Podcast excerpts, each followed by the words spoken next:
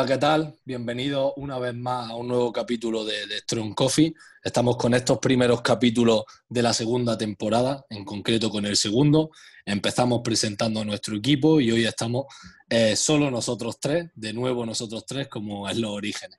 Así que bueno, hoy vamos a hacer un capítulo bastante personal y es que siempre que abrimos preguntas y respuestas en Instagram o en redes sociales, casi siempre hay alguna pregunta que es ¿cuál es tu powerlifter favorito? ¿Cuál es tu entrenador favorito? Powerlifter nacional e internacional. Entonces, bueno, queríamos hacer un capítulo sobre esto porque nos gustaría dar nuestra opinión de por qué lo son, no simplemente mencionarlo en una pequeña historia en Instagram. Entonces, hoy vamos a explayarnos y hoy os vamos a contar cuáles son nuestros powerlifters favoritos. Traemos diferentes nombres, traemos nombres que a la gran mayoría os sonarán, también tenemos nombres que muchos no conoceréis, así que bueno, vamos a hablar sobre ello, vamos a ir dando nuestros motivos y queremos que, bueno, que nos deis vuestra opinión sobre qué opináis de nuestros powerlisters favoritos y también que mencionéis a los vuestros. así que vamos allá. Al final queremos también que seáis partícipes porque todo el mundo tenemos favoritos, todo el mundo tenemos a alguien que nos tira más que otro y además creo que es muy importante la parte de, inspiración, ¿no? Al final todo el mundo aprendemos de alguien, todo el mundo estamos haciendo algo por otra persona en mayor o en menor medida y la, adherencia suele ser lo más importante para cualquier actividad, cualquier cosa que hagamos en la vida, ¿no? Tener referentes suele ayudar muchísimo. Mira que yo personalmente no suelo ser de tener ídolos, ¿vale? Pero sí soy de tener referentes que para mí eso sí que creo que es fundamental vamos a ver también si nuestros, nuestros favoritos eh, comparten estilos. Nosotros sabemos que el que hace a lo mejor sumo, pues le van a gustar quizá powerlifters que tiren más en sumo. El que hace clásico, convencional, pues también vamos a ver ¿no? Eh, lo que nos inspira, como te dicho Rubén, que normalmente suele ser algo que, que suele ser de nuestro estilo. Así que, ¿quién empieza? empieza tú, Julio. Venga, yo voy a empezar con, Carl Jimvargon Christensen, ¿ok? El, nombre es bastante difícil de, pronunciar. Eh, quien me siga por las redes sociales sabrá que lo he mencionado más de una vez, ya que tuve el placer de conocerlo en persona en la Copa de Europa equipada en Málaga. Es el noruego, eh, tiene, tiene en la actualidad 30 eh, años, mide unos 1,87 m aproximadamente y en estado de competición eh, pesaba 168 kilos. ¿Y por qué digo que en, estado de competición? Voy a hablar un poco de él, voy a hablar sobre su background, pero para contextualizar, él terminó la carrera de powerlifting por una lesión y ahora tú lo ves y parece otra persona completamente diferente, porque ahora pesa 100 kilos, es decir, se le ha ido, es como, es media persona de la que era antes, ¿no? Así que es bastante curioso, por eso me hago hincapié que el peso corporal fue de su año competitivo. Él empezó a competir en el 2015, en el 2005, perdón, y siempre compitió en la IPF, ¿ok?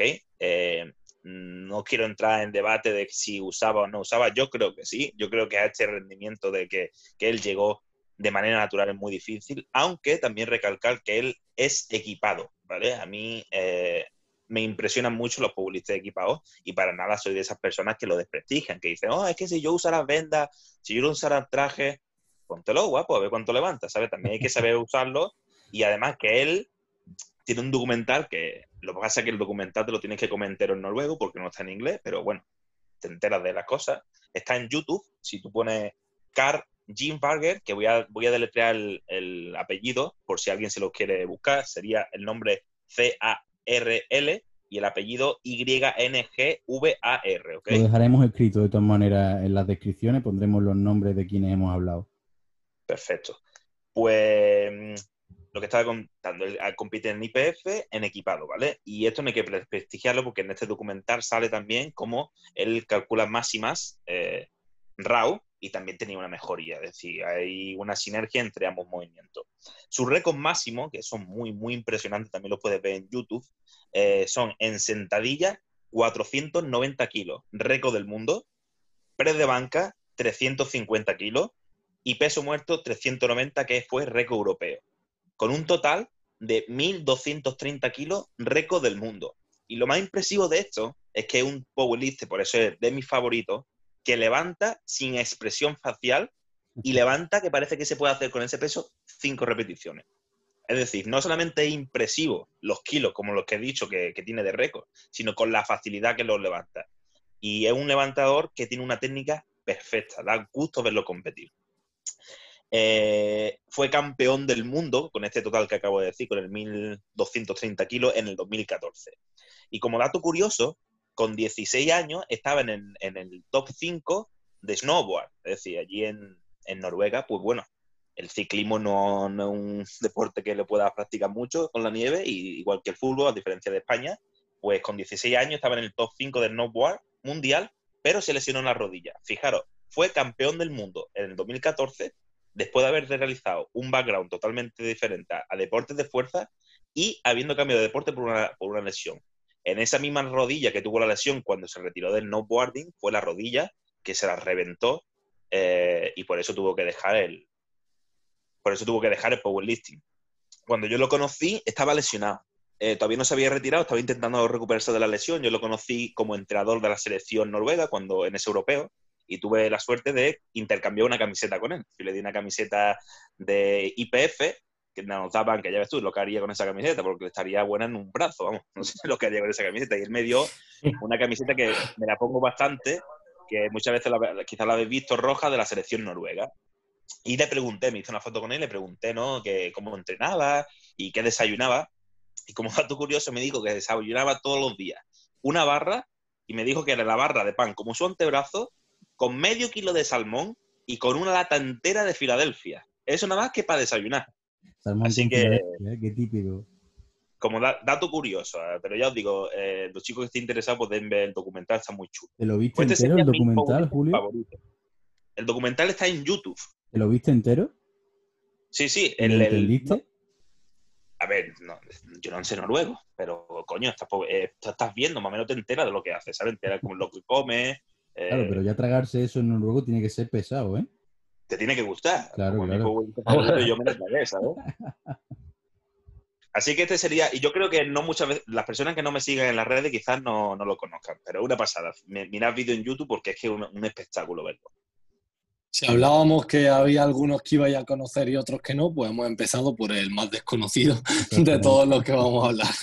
un noruego de equipado, súper pesado, ya ves tú. Pero una cosa y un detalle muy importante es que Julio siempre me lo ha dicho, que cuando estuvo de cargador y cuando ha estado conociendo a gente de equipado, dice que es una pasada lo que impresiona verse detrás de esa, de, esa mole y con esos discos, porque al final va a hacer sentadilla, ese equipado o lo que sea, va a hacer sentadilla y se va a poner en la espalda un peso que no podemos levantar ni entre varios, ¿no? Entonces dice siempre Julio que impresiona una barbaridad, ¿verdad? Cuando estábamos de cargador, eh, nosotros tuvimos que hacer un curso por la IPF de cargador y nos regañaban. Cuando teníamos errores, nos regañaban. Entonces nosotros estábamos muy concentrados y yo me acuerdo que yo nos teníamos que cambiar la camiseta cada, cada, cambio de grupo, porque entre las luces y la tensión acabamos chorreando y por imagen de IPF nos teníamos que cambiar la camiseta. Y en las sentadillas, podéis imaginar, en el peso muerto no, no, hay, no, hay nada, no hay de qué preocuparse los cargadores. Pero en la sentadilla, cuando sacaban la barra del rack, empezaban a temblar y tú imagínate que yo era un, un spot lateral, teniendo en un lado, pues, mira, sentadillas de casi, casi 500 kilos, el tipo temblando y decía, como esto se caiga y me, caiga a mí en un pie, me quedo inválido para toda mi vida. ¿Sabes? Que, no es, que eso no es ayudar a alguien con 100 kilos, que la coges con una mano. Si el tipo fallaba, uf, teníamos que estar muy rápido, muy coordinado, porque si no, uno de los cargadores tenía, puede tener una lesión de por vida, ¿sabes? Que no es ninguna tontería totalmente. Bueno, pasamos con el, con el primero mío. Yo el primero que, del que os quiero hablar, eh, yo creo que es uno de los powerlifts que ha hecho que mucha gente entremos en esto, quizás el primer powerlifter mediático así que hubo, que es Dan Green.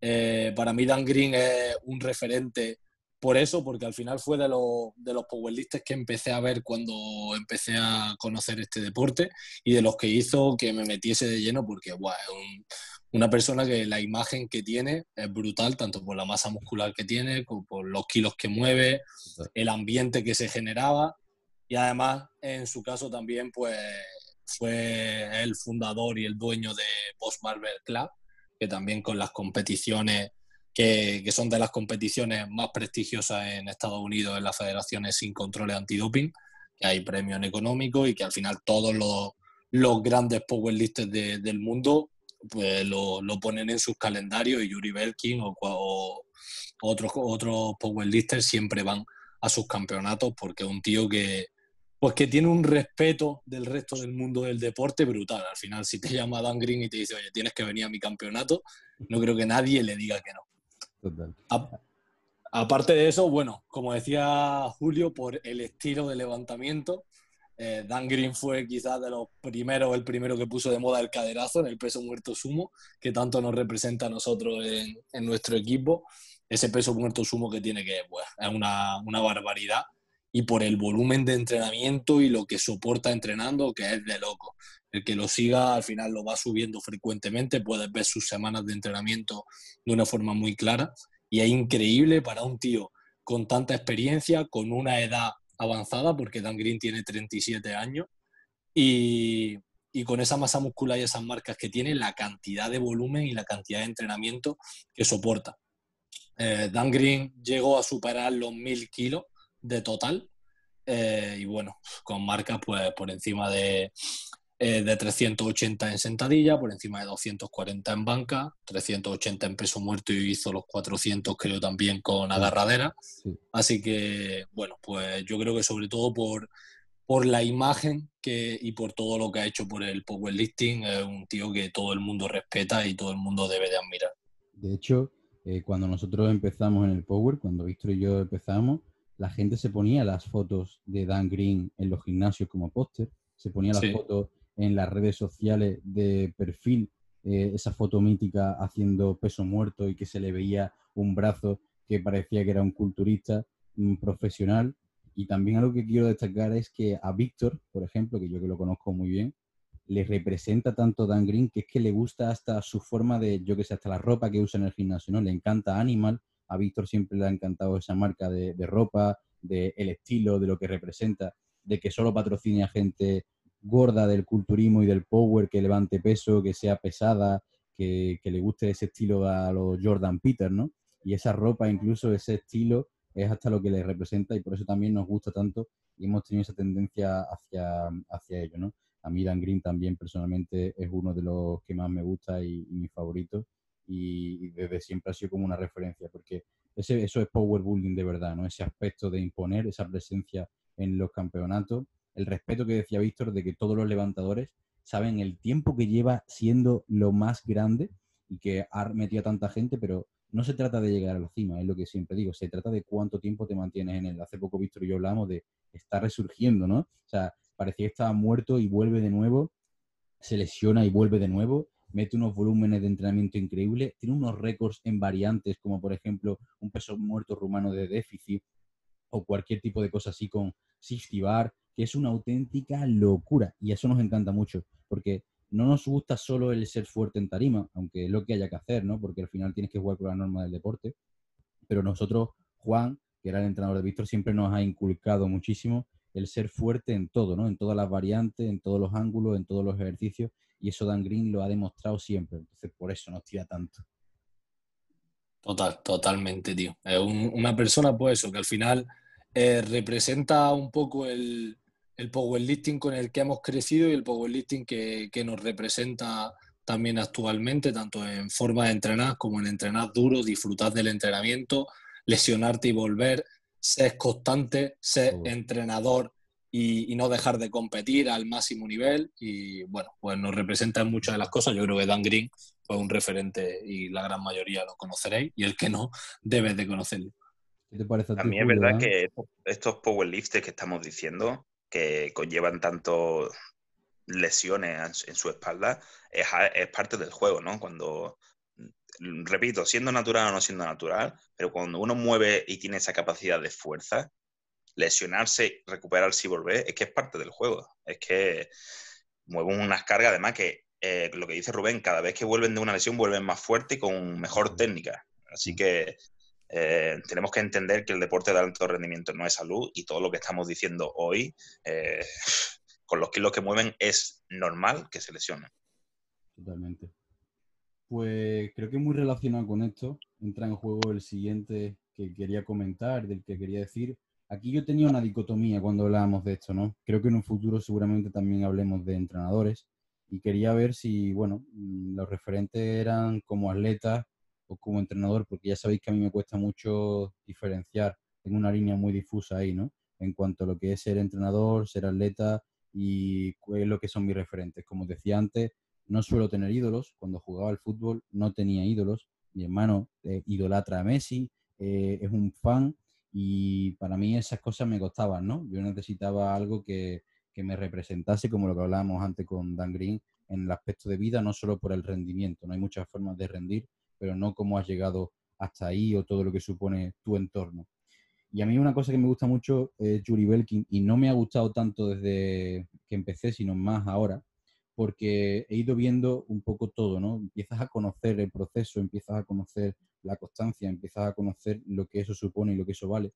He visto como Yuri ha competido tanto en IPF como en WRPF, ha pasado como, bueno, mucho un camino que mucha gente dice que es natural, aunque nosotros no lo veamos así, que es de, bueno, cuando quieres empezar a vivir de esto, pasas del deporte oficial que no te da de comer a un deporte en el que empieza a ser espectáculo, que empieza a haber más dinero de por medio, empiezas a poder subir las marcas cuando ya tu, digamos, tu cuerpo no da para más sin usar química, pero sobre todo el cambio a nivel técnico. En nuestras formaciones hablamos mucho de cómo ha ido progresando y que todo el mundo intenta imitar a Yuri sin conseguirlo. Nadie es capaz de ser Yuri eh, porque es algo único, ¿no? Se le considera actualmente mm, uno de los mejores atletas a nivel técnico y más eficiente, pero no solo en el movimiento de peso muerto, sino que también en movimientos como la sentadilla. Pero de banca podríamos entrar en diferentes debates pero todo el mundo habla de su peso muerto, pero cuando ven la sentadilla alucinan en colores también, ¿no? Pero es que su peso muerto no era así de vertical al principio, pero es que han cambiado muchísimas cosas. Ha cambiado la posición de los pies, la verticalidad que tenía, ha cambiado de un agarre mixto a un agarre hook grip, ha cambiado la posición de la mirada, ha ido teniendo una progresión y es que muchas veces no nos damos cuenta de que la técnica tarda años y años y años en establecerse, en asentarse de verdad. Y para poder decir que tiene una técnica correcta, hacen falta mucho tiempo. Hasta Víctor y yo a día de hoy hemos estado cambiando aspectos sutiles, pero porque es información emergente o información, como decíamos, compleja del cuerpo que vamos teniendo en cuenta. Si te lesionas necesitas modificar una cosa, si te duele algo, si tienes que sacarle mayor rendimiento en un momento u otro, a lo que te vas adaptando. Y eso Yuri también lo ha sabido hacer perfectamente, ¿no? Entonces, esa maestría técnica, a mí me encanta, tío, cómo ha ido progresando añadir ahí aparte, a partir de la técnica, que va cambiando a medida que, van pasando los años, también a medida que va cambiando el cuerpo, que te vas haciendo más grande y más fuerte, van cambiando tu, centro de, tu centro de gravedad y tus palancas, tu técnica tiene que ir cambiando también. Y eso es muy visible en levantadores como Malanichev, que desde que empezaron hasta ahora tiene una complexión totalmente diferente. Antes canijo y muy musculado, y ahora musculado también, pero gordo, gordísimo. Así que se nota también cómo va cambiando la técnica a, través del tiempo a medida que va cambiando tu morfología. Mira, una pregunta de examen. Eh, ¿Qué cambia cuando tú subes de peso corporal cuando estás haciendo sentadillas? Pues como decía Julio Las Palancas. Bueno, pues levantadores más ligeros tienen mayor flexión de cadera. Levantadores más pesados tienen menor flexión de cadera y son más verticales. En un mismo levantador puedes ver como tras un cambio de peso muy acentuado son más verticales, ¿vale? Cuando tienen eh, que tirar su 1RM. Y esto es muy curioso, ¿no? Pues llega al punto de estancamiento y son capaces de estar en una posición mucho más eficiente gracias a ese peso corporal. Bueno, pues esto es uno de estos cambios que te decía eh, Julio, que va cambiando las palancas conforme aumenta el peso corporal. Y bueno, lo que decía de Yuri, Yuri es un tío que le ha llegado a, corregir técnica hasta y a trabajar hasta con Steffi Cohen, ¿no? Eh, con gente tan avanzada, con tan respetada en el mundo. Y además otro detalle, mm, cosas que me representan, que he visto, Yuri sigue un sistema de entrenamiento de ruso, pero antiguo. No estilo como Sheiko tan, digamos, más moderno. Y además súper, mega, ultra básico. Eh, un día hace sentadilla barra baja normal y corriente, otro día, el segundo día, con frecuencia 2, hace sentadilla barra alta, con pausa o sin pausa. Pero es que ha estado entrenando durante los últimos 5 o 8 años de la misma forma, con el mismo split, de la misma estructura, y ha seguido haciéndolo una y otra vez. Pero dices tú, bueno, si progresa, es normal que siga haciendo lo mismo, no cambie lo que funciona. Pero es que si leéis y aprendéis de Yuri, ha estado durante una época cinco años estancado. Señores, cinco años sin hacer un PR en competición. Eso es mucho tiempo. Y aún así, seguía confiando en el método de entrenamiento. Aún así, seguía pensando que lo que tenía que hacer era lo correcto. Al final se ve mucho las tablas rusas ahí, ¿no? Se ve mucho esa influencia de su escuela. Bueno, al final los rusos en su técnica son todo intentar simular a Yuri. Los rusos en su forma de trabajo son muy metódicos así, aunque no mejoren, no piensan que están echándole la culpa a la programación, sino que, bueno, no he mejorado, hoy no era el día, como decía Sheiko muchas veces, o no ha sido el momento, ya vendrá. Después de cinco años estancado volver a romper récords mundiales, es una auténtica pasada. Y que, bueno, ya sin hablar que con el peso corporal que tiene, sea, haya sido capaz de rivalizar, rivalizar récords históricos de gente súper pesada como Magnusson que intentó, bueno, que tenía los 460 y que este quería hacer los 461 y que falló, aunque ahora está de moda Yamal porque bueno, es una pasada cómo ha llegado a destrozar al récord de, Yuri, pero no es tan completo, no es tan bueno en los tres, no tiene ese total que no es, que es tan imbatible, ¿no? Es una auténtica pasada y por eso me gusta mucho y me gusta tanto. Yamal ha roto el récord, pero mm, lo que es inolvidable, que a mí siempre se me, ha, se me ha quedado en la memoria, es el récord de Yuri Belkin ese de los 440, que cuando termina, eh, viene le levanta la mano y le toca el estómago, el estómago porque lo hizo sin cinturón. Agarre hook y sin cinturón, que es lo que tú dices, la gente lo flipa con la montaña, que es un tipo que pesa ciento, casi 200 kilos, y solamente movió 61 eh, kilos más que él en peso muerto, con agarradera y varios cinturones. Él, a hook Es menos diferencia de lo que le saca de peso corporal. Claro. Sí, sí, sí. Pero bueno, son cosas distintas, son cosas completamente distintas. Llega un punto que las barreras son una pasada. Y cuando intentó esos 461, que no fue capaz, pero lo intentó, ¿no? Incluso. Bueno, pues mi siguiente, eh, tengo, dos, tengo dos, no sé cuál decir.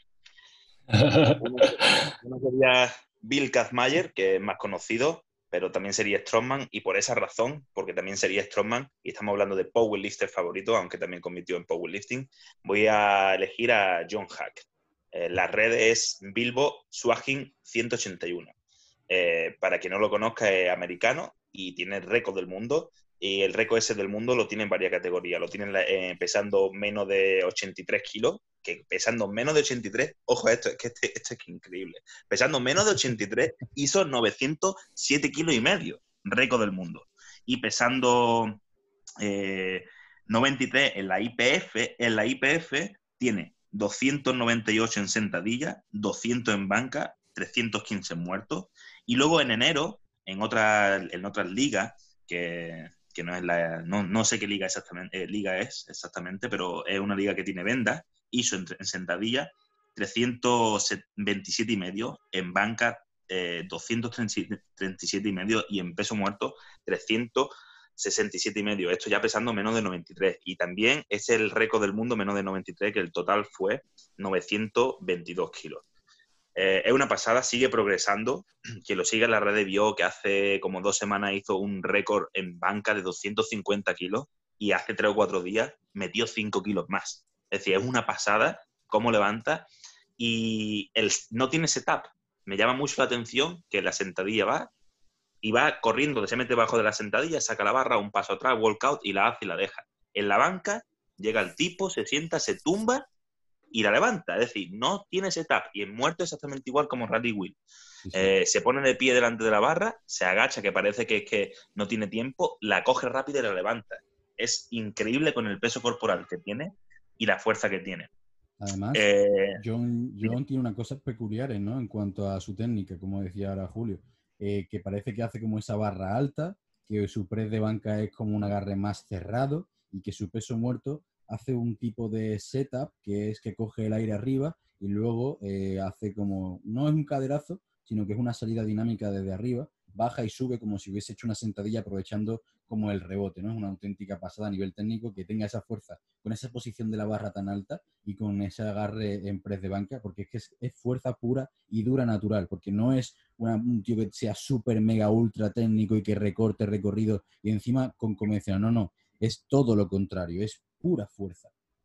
Además, los, 900, los 907 eh, kilos, eh, que fue el récord que tiene pesando 82 kilos y medio, que es la, la federación que compite ahora, eh, aunque se podía competir con vendas, él compite con rodilleras, son con rodilleras, no son con vendas, es una locura.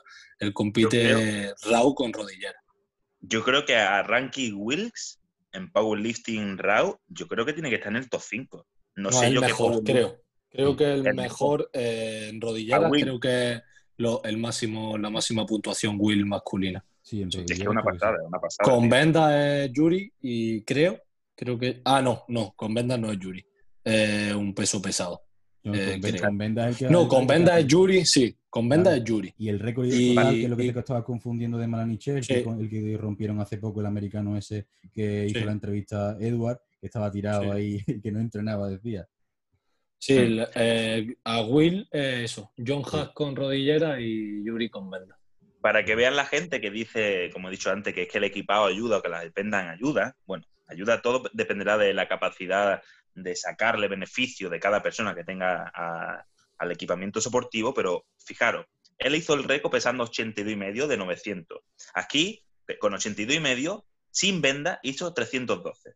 Y luego con venda y pesando 10 kilos más, hizo 327, es decir, simplemente 12 kilos de diferencia. Que tú dices, bueno, 12 kilos por la venda, por las vendas y tenía 10 kilos más de masa corporal. Así que no, sabe, no sabemos si le dio esos 12 kilos las vendas o esos 10 kilos más de peso corporal. no, no, no, es que los 327 también son con rodillera, Julio. Él no ha competido con vendas. John Hack no ha competido con vendas. Y, por su técnica le sacaría mucho partido a las vendas, creo yo, porque es muy vertical. Pero los 327 fue pesando 93, pero con rodillera. También. Claro, entonces la información que yo he recopilado es porque eso es en ligas en las que se, compite con vendas. Claro, exacto. Él compite RAW con, con rodilleras, pero podría competir en la misma competición RAW con vendas. y además me gusta que un powerlifter de los más de porque normalmente los powerlifts que son top son muy respetuosos, ¿no? Son, tiene una personalidad introvertida, como hemos dicho, Dan Green tiene el respeto de todo el mundo y Dan Green tú no lo ves nunca hace eh, cosas de risa o, eh, cosas así que no sean serias en las redes sociales. Y él, él eh, John, un powerlifter que le da por culo bastante a los demás, le, gusta joder, le, gusta la joda, le gusta la coña. Y todavía me acuerdo cuando compitió por primera vez la IPF, que le quitó el récord del mundo a, no me sale el nombre. A Brett, a Brett Gibbs. A Brett, a Brett Gibbs. Y había un pique guapo, o sea que también es uno de esos powerlifters que es mediático en ese aspecto. Eso también ayuda a la comunidad. Exactamente. por suerte, por desgracia, las redes sociales eso por el tema de, de, Russell, porque con Russell también ha tenido mamoneo incluso, y decían que qué pasaría si compitiesen con las mismas condiciones el uno y el otro, y le dijeron, eh, que qué pasaría y la respuesta de él fue, bueno, Russell iría a hacer su espectáculo y luego yo competiría y él perdería. o sea, que fue como, es lo mismo, ¿no? Es lo que dices tú, tiene esa actitud que entra mucho el trapo, que da mucho juego, que hoy en día gusta tanto y que al final hace que la gente pues lo siga más todavía y que dé tanto, tanto espectáculo que al final también es importante para que crezca. Aunque a, a, a algunas personas le guste más o menos. Hace poco creo que se metió con el equipado también. En el Instagram creo que, que tuvo debate. Yo le comenté, yo le comenté, yo le comenté y, pensaba, digo, este a lo mejor este comentario va a tener me gusta, ni un me gusta. Yo no sé por qué la gente a lo mejor no me expresé bien. Yo le dije, le dije, ah, bueno, estás criticando a la gente que usa equipado, y, pero doparse está bien, ¿no? Eso no, no, es criticable. Y no, nadie, nadie respondió al comentario, ¿eh? bueno, eh, paso al siguiente al siguiente favorito mío, eh, que el siguiente es Ray William. Ray William es para mí actualmente mi powerlifter favorito por varias cosas. En primer lugar, porque me parece que lo que ha hecho, lo que ha sido capaz de levantar en sentadilla es una cosa estratosférica, porque tiene 490 kilos con rodillera. Estamos hablando que es un tío súper pesado, con una sentadilla súper vertical y que si usase vendas, Dios sabe lo que haría, pero él está, él tiene claro que le gusta tirar con vendas, lo con rodilleras, lo ha dicho en varias entrevistas, y que no se plantea pasar a trabajar con, con vendas. 490 kilos en sentadilla raw, que es que es una locura. Y además en el caso de Ray Williams, a mí es que es un, levantador que me transmite muchísimo. Eh, cuando hay un campeonato, cuando hay un campeonato del mundo, un campeonato de un Arnold de Estados Unidos, y está la retransmisión, el hecho de ver salir a Ray Williams a por la barra eh, eso que transmite de que ocupa tanto, que es que el rack se le queda pequeño, la barra llena de kilos, el espectáculo que da siempre apurando su minuto en tarima hasta el último segundo, me parece espectacular. Yo, para mí, ver a Rey William competir, siempre lo digo, es como si un aficionado del Madrid, el Madrid está jugando a la final de la Champions. Para mí, Rey William es un, un powerlifter que transmite muchísimo y, y que también ha entrado a este deporte con una edad avanzada, porque él eh, tiene 34 años ahora mismo, realmente su pico de rendimiento ha sido en los últimos años, este último año ha sido peor por los diferentes campeonatos que ha tenido y la racha un poco mala en cuanto a marca, pero que a nivel de, del powerlifting en IPF marcó también un antes y un después por lo, por lo mediático que ha sido, la cantidad de patrocinadores que tiene también, lo que se le respeta en los campeonatos y la imagen que tiene de, de ser una superestrella de este deporte. Yo creo que es el mejor pagado sin diferencia y de lejos, creo, ¿eh? de la IPF, porque es el único que no se vende. Entonces yo creo que si es el único que no se vende, eh, es por eso, es porque él tiene, tiene que ser el que mejor posición económica tiene en la IPF por SBD y no, sé qué otras marcas le patrocinan, creo que ya, ¿no? SBD y... No, tiene muchas, tío. le patrocina a Rogue, le patrocina una marca de aceite para la barba. Bien, porque por la barba y tal, tiene, tiene muchas marcas detrás. Sí, tiene tela, tiene tiene de marca. De hecho, eso, y es raro que todo el mundo dice que, es muy raro que no haya dado el paso, como decía Víctor, a competir en otras federaciones de más espectáculo que podría dar perfectamente, a lucharle a Malanichev, a lucharle a otros levantadores y sacar más tajada de eso, pero por eso es tan icónico ¿no? en, la federación de, IPF y por eso dio tanta pena creo también a todo el mundo cuando lo vimos en la última competición lo que le pasó, ¿no? Que ese rendimiento, esa bajada no fue absolutamente nada normal y entró, dio mucho pie a tantas críticas porque todo el mundo piensa que va, que va con química, que va dopado, porque es muy sencillo, ¿no? Decir, vamos a ver, si el mejor de, de, los que usa química solo le saca 5 kilos, creo que son, eh, de diferencia, porque luego Vado va en, en multipli, en multicapa, y Maniche creo que le sacaba solo 5 kilos, si no me equivoco. No, no, lo superó, creo, creo, que, creo que lo superó Malani. tenía 480. Manache, no, de sentadilla, en sentadilla. Ah, no, en sentadilla, sentadilla. No sé si lo había hecho entrenando o, bueno, más o menos estaba por ahí, ¿no? De si saca lo mismo con venda y dopado que sin, que sin venda y sin doping, ¿eso cómo puede ser? ¿Sabes? Eh, eso no, no, no, es posible. Entonces siempre ha dado tanto pie a, a, a esas críticas. Y luego, bueno, al final lo que hizo Víctor da mucho espectáculo a la puesta en escena que tiene, el, ser, el ser negro, el cómo entra en juego con sus vendas siempre en la cabeza, cómo entra en escena cuando va a hacer sentadilla animando al público, eh, es una auténtica pasada también. Y es normal que todo el mundo se le tenga tanto respeto y que nos sentemos a ver las competiciones cuando va a salir él, como, bueno, normalmente no hay mucho nivel en esa categoría y que solo hay ciertos tops y solo nos esperamos para verlo a él. Sí, yo creo que al final el tío hace. Lo que pasa es que él, él hace sombra a los demás. Sí, totalmente. Una locura, tío. En esa categoría hay, hay, tíos muy fuertes. Lo que pasa es que, si lo comparamos con Rai, pues lo que tú dices, parece que no hay nivel, pero porque le hace sombra. Es que es estratosférico, tío. Es que está hablando de que, dice, es que una sentadilla por encima de 400 kilos es una pasada y este coge te hace 490. Es que te está metiendo casi 100 kilos en un movimiento. Es que es una locura, tío. Hablando del que he dicho el primero, de Karl Jimbakan Kirstensen, que tiene 490, pero equipado. Claro. Es que fíjate, tío, es que es espectacular. Lo iguala, lo iguala Rao. También es verdad que, que, obviamente la velocidad, ¿no? La aceleración de ambos abajo es diferente al estar Rao y no.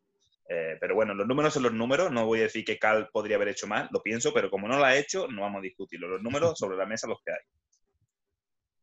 Bueno, pues el siguiente mío, eh, y entrando sobre todo en ese debate que decía anteriormente, para mí tengo que hablar de Luis Simón, porque no solo como entrenador, que lo he dicho en muchísimas ocasiones, sino como atleta. Yo he visto su documental, eh, Westside, eh, the World, para que lo quiera ver también, que es una auténtica pasada y lo que comentan, lo que hablan, cómo va la historia, todos los que han estado alrededor de Westside hablan de, Luis y cómo empezó a informarse, empezó haciendo a arterofilia, luego poco a poco empezó a estudiar cada vez más a los rusos, eh, cogió el método de los rusos y lo aplicó a él mismo, empezó a crear su propio gimnasio, luego pasarse a otro, esa filosofía de que se ha partido rodillas, se ha partido espalda una y otra vez y seguía entrenando, de que no dejaba su método de entrenar pesado y fuerte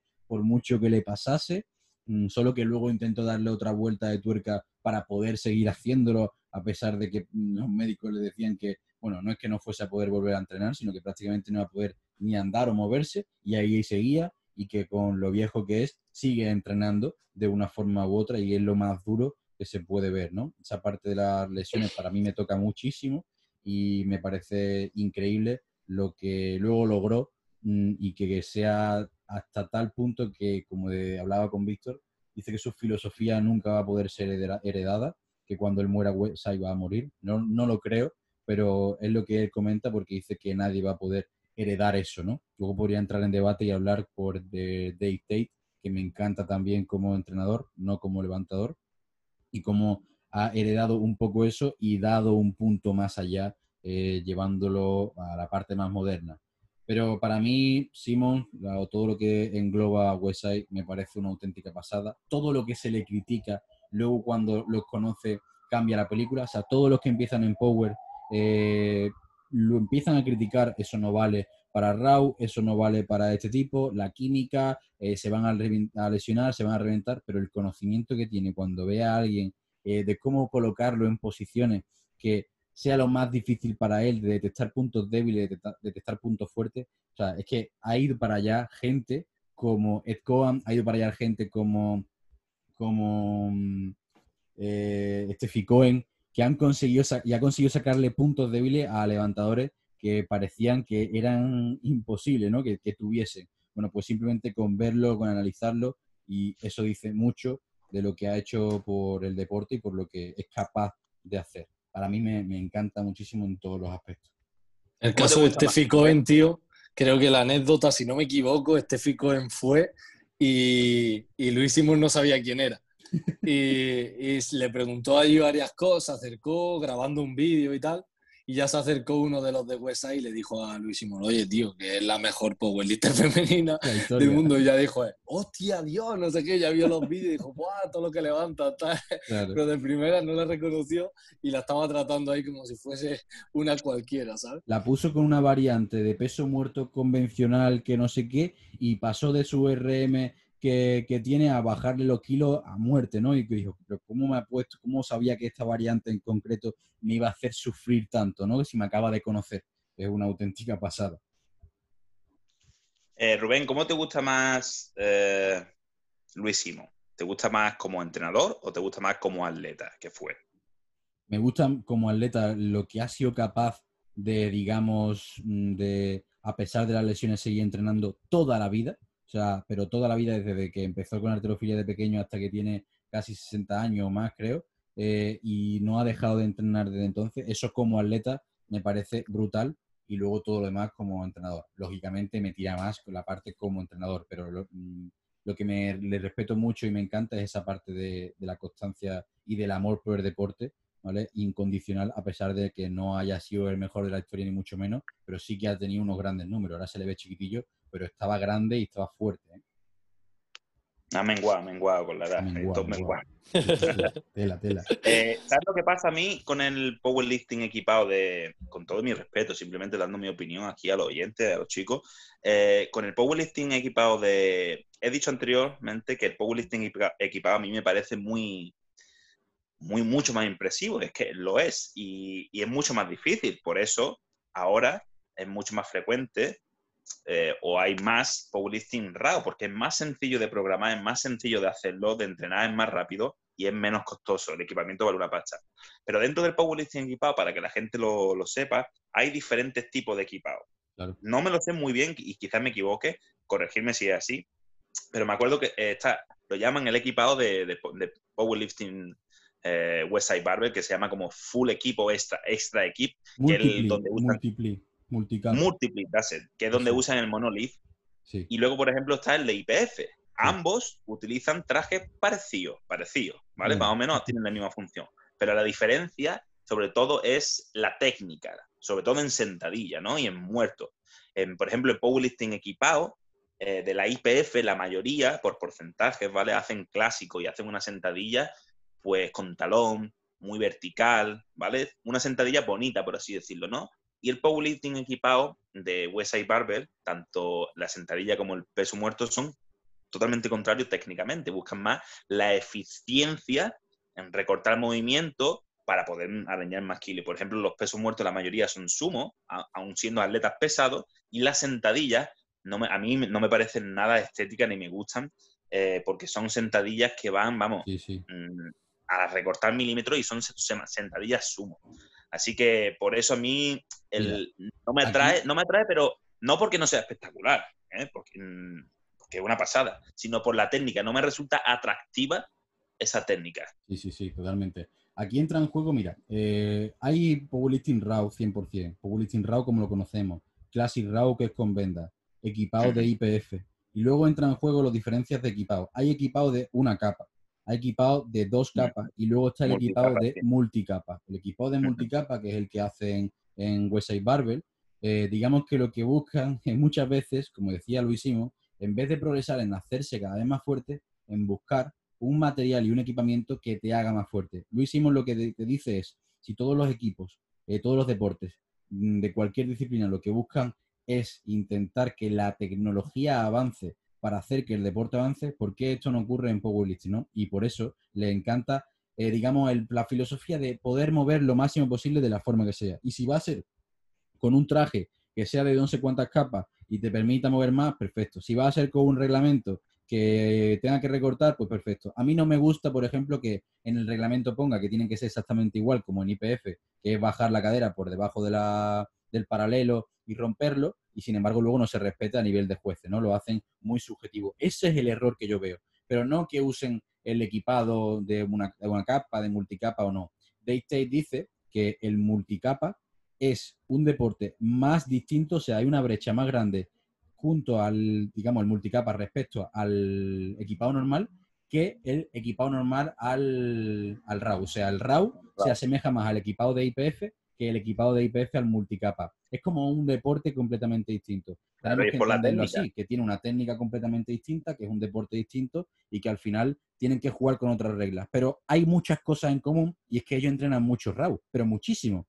Se pasan mucho tiempo. Y esa información, como yo siempre digo, de no quedarte en esto no vale para mí, sino aprende lo que puedas de ello y tráelo a tu terreno. Eso es a mí lo que más me gusta y lo que me encanta, ¿no? Por eso me gustan tanto los ejercicios especiales, las barras especiales y todo eso detalle. Entonces, siempre digo que te puede gustar una cosa, un aspecto u otro o no, pero siempre hay algo de lo que te puedas quedar.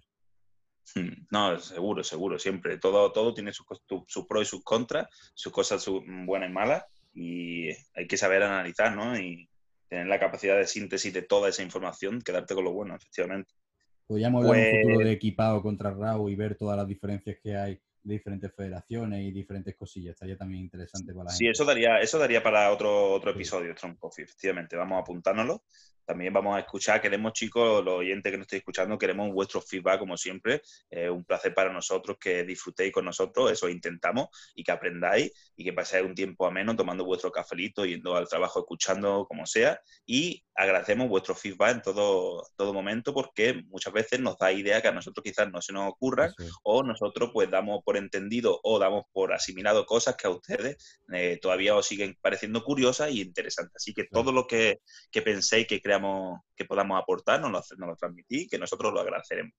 Así que yo creo, chicos, que el, episodio de hoy hasta aquí ha llegado a un buen punto. Podríamos aportar eh, dos por persona podríamos hacer en un futuro, quizás si cambiamos, si cambian nuestros criterios, quizás también cambien, o, o no es que cambien, eh, están atletas nuevos, muy jóvenes, sobre todo en Estados Unidos, que los vemos por las redes con 18, 19 años levantando mm, pesos que yo cuando los veo digo, estos serán los próximos, si, si no se rompen, eh, serán los próximos campeones del mundo. Así que puede ser, ¿no? Quién sabe que dentro de cuando empiece a, hacer, a haber competiciones ahora, en el año próximo, toquemos madera, pues salgan nuevos nombres y podemos hablar de estos chicos nuevos, de estos atletas nuevos, menos conocidos, ya sean jóvenes o, maduros, o mm, maduros no, no es la palabra,